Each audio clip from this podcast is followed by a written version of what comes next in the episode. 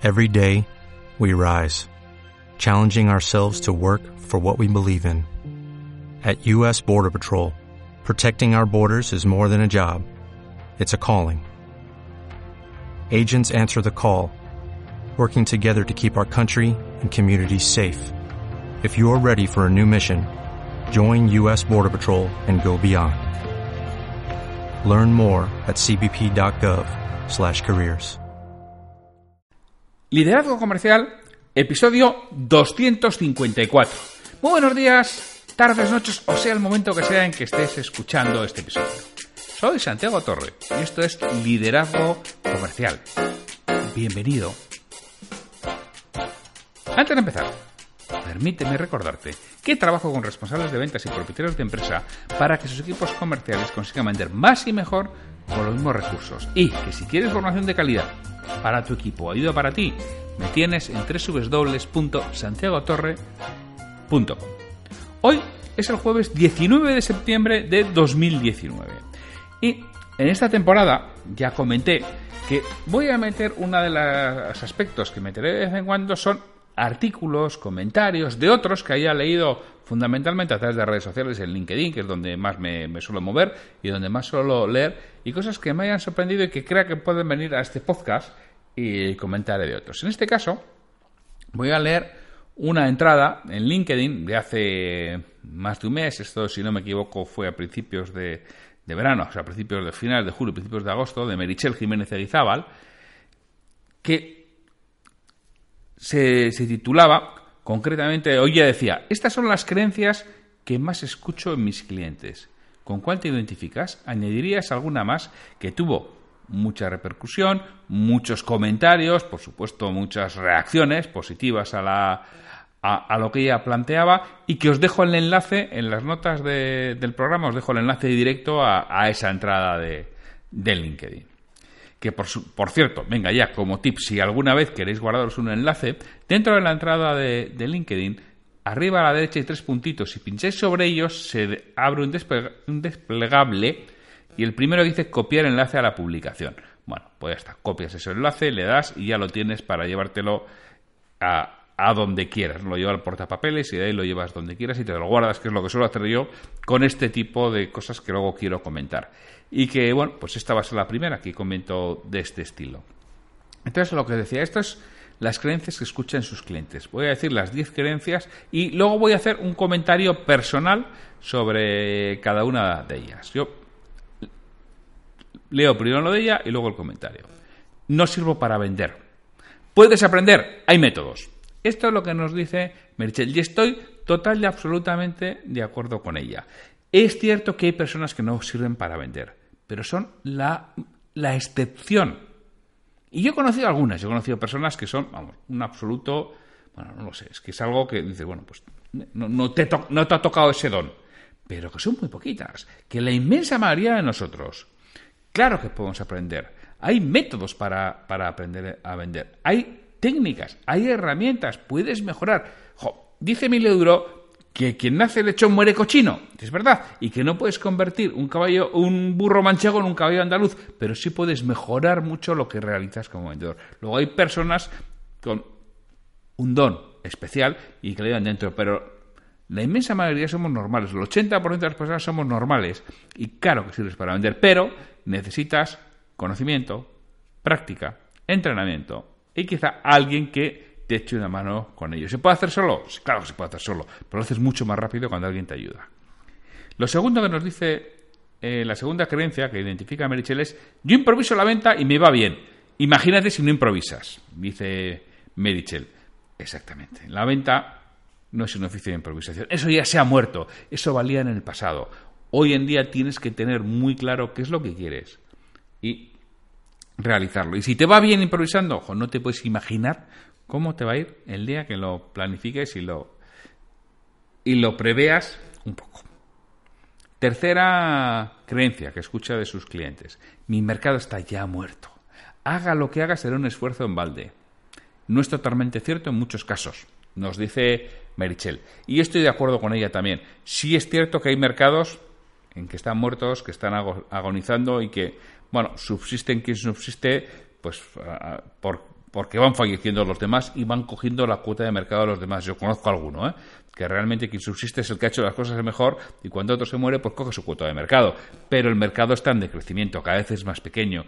Tienen que irse reduciendo los actores y los actores se van reduciendo pues, pues por, por, desaparición, ¿no? Pues bueno, pero aunque tu mercado esté muerto, quédate ahí porque vas a poder, si no puedes cambiar por lo que fuera, porque ya tienes una edad que dice, mira, yo ya con aguantar aquí hasta que me jubile me vale, lo oigo, ¿eh? Y lo admito, es algo que yo lo admito. Pero aguanta, pelea, intenta ser el mejor para que lo, vayan cayendo otros y tú vayas quedándote con esa cuota de mercado y al final te sorprenderá como hay mercados que efectivamente están desapareciendo pero se quedan dos y se adueñan del mercado y viven estupendamente bien porque claro no hay para que vivan 20, pero hay para que vivan dos bastante bien. Intenta ser uno de esos dos. La cuarta creencia, este cliente está solo curioseando, no quiero comprar. Ella dice, puede que sí, puede que no. Lo que te digo es que si no lo intentas, nunca lo averiguarás. Efectivamente, otra vez, esto es para retail, totalmente de acuerdo con ella. Muchas veces nosotros somos los que ponemos la etiqueta, el juicio previo, ah, este solo está curioseando, no va a comprar y no hacemos ni el esfuerzo. Pues si no lo haces, si no lo intentas, no lo vas a conseguir. Si lo intentas, probablemente tampoco, pero si no lo intentas, seguro que no. Así que inténtalo.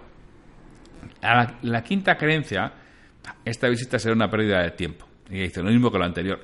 Igual, hay personas que en el retail dicen, este solo está curioseando, no va a comprar, y hay vendedores que dicen, esta visita es una pérdida de tiempo. Si total, ya tienen proveedor, si es que llevan muchísimos años con él, si es que de esto no consumen, si es que, si es que, si es que, si es que, esquerosos. Disculpas. Total, para no hacer lo mismo. Y muchas veces te sorprendes como en algo que no, era, que no esperabas que era absolutamente inesperado, consigues un éxito que nunca habías imaginado. ¿Por qué? Porque ha sido. Ahí por ahí un libro muy bueno de Paco Muro, Ir o no ir. Y eso viene a ser lo mismo. A mí hace tiempo me decía un cliente en el que era difícil aparcar donde, donde nos reuníamos, ¿no? Me decía, macho, ¿y cómo lo haces? Que siempre tienes sitio en la puerta. digo, porque yo he venido. Tú te has ido directamente al parking que está a kilómetro y medio. Pero yo vengo y lo intento, y además hago con, con tiempo y doy varias vueltas y al final lo consigo. Y si no, pues al parking a última hora. Pero yo por lo menos voy, porque si no vas, no ha sido. Es esta creencia. Mi mercado solo va a precio. Y ella responde, puede, pero puedes llevarla a tu terreno trabajando tu diferencia. Eso de que el mercado va a precio, no me voy a enrollar mucho, que ya me he enrollado muchas veces contando el tema del precio. Vamos a ver, cuando algo realmente nos importa, el precio indudablemente es un factor, pero no es el único. Lo que tienes que saber y si a tu cliente le importa eso que tú vendes, eso es lo que tú eres bueno.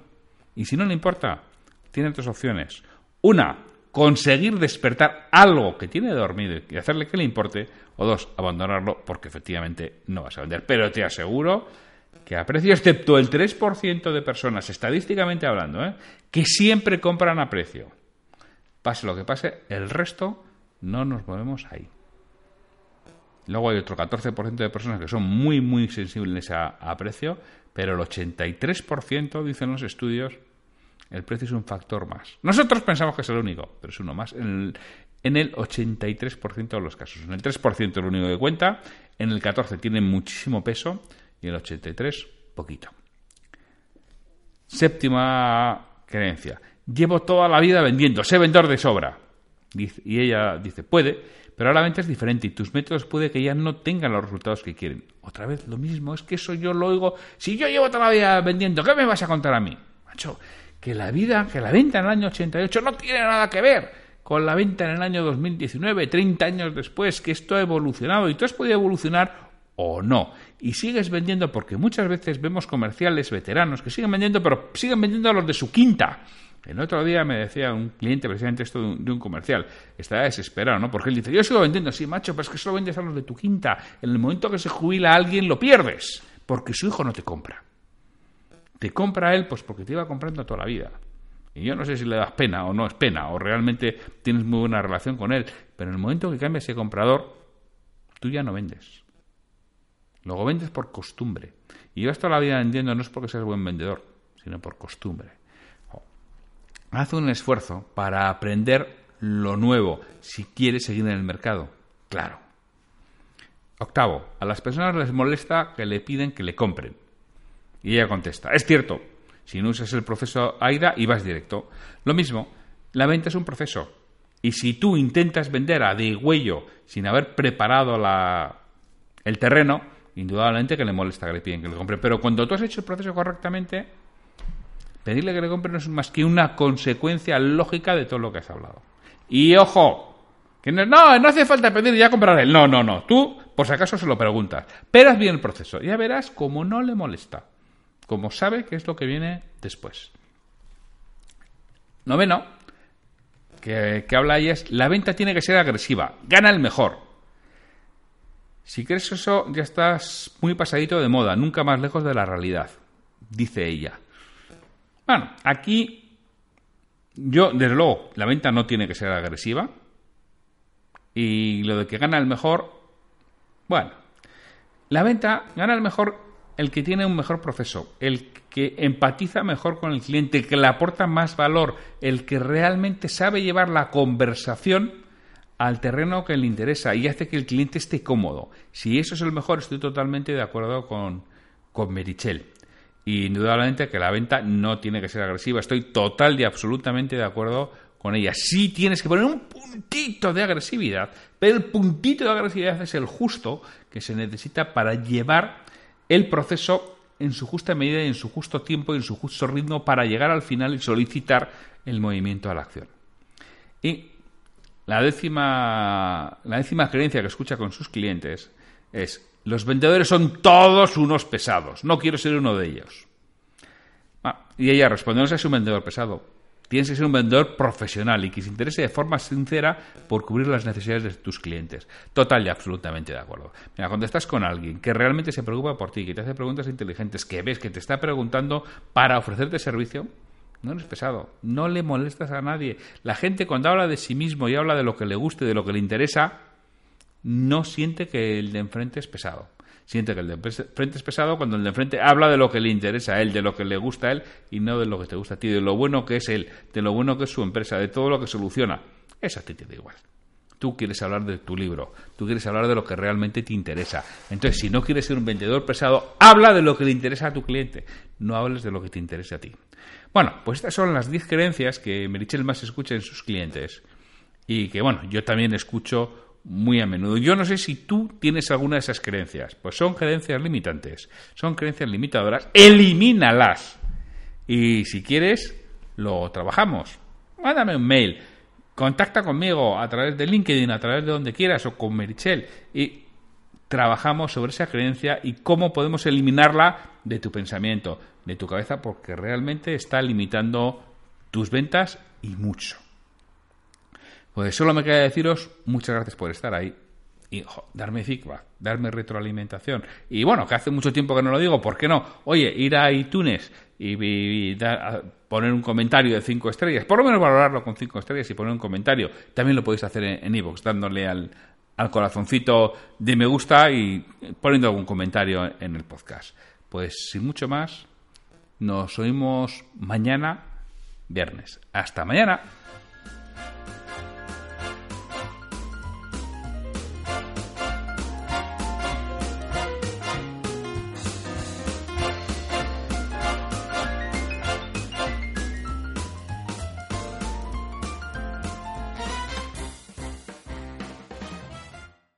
¿Te preocupas por tu familia? Entonces, ¿por qué darles solo huevos ordinarios cuando pueden disfrutar de lo mejor? Eggland's Best, los únicos huevos con ese delicioso sabor fresco de granja, además de la mejor nutrición, como 6 veces más vitamina D, 10 veces más vitamina E y 25% menos de grasa saturada que los huevos regulares, además de muchos otros nutrientes importantes. Así que, dales los mejores huevos. Eggland's Best, mejor sabor, mejor nutrición, mejores huevos.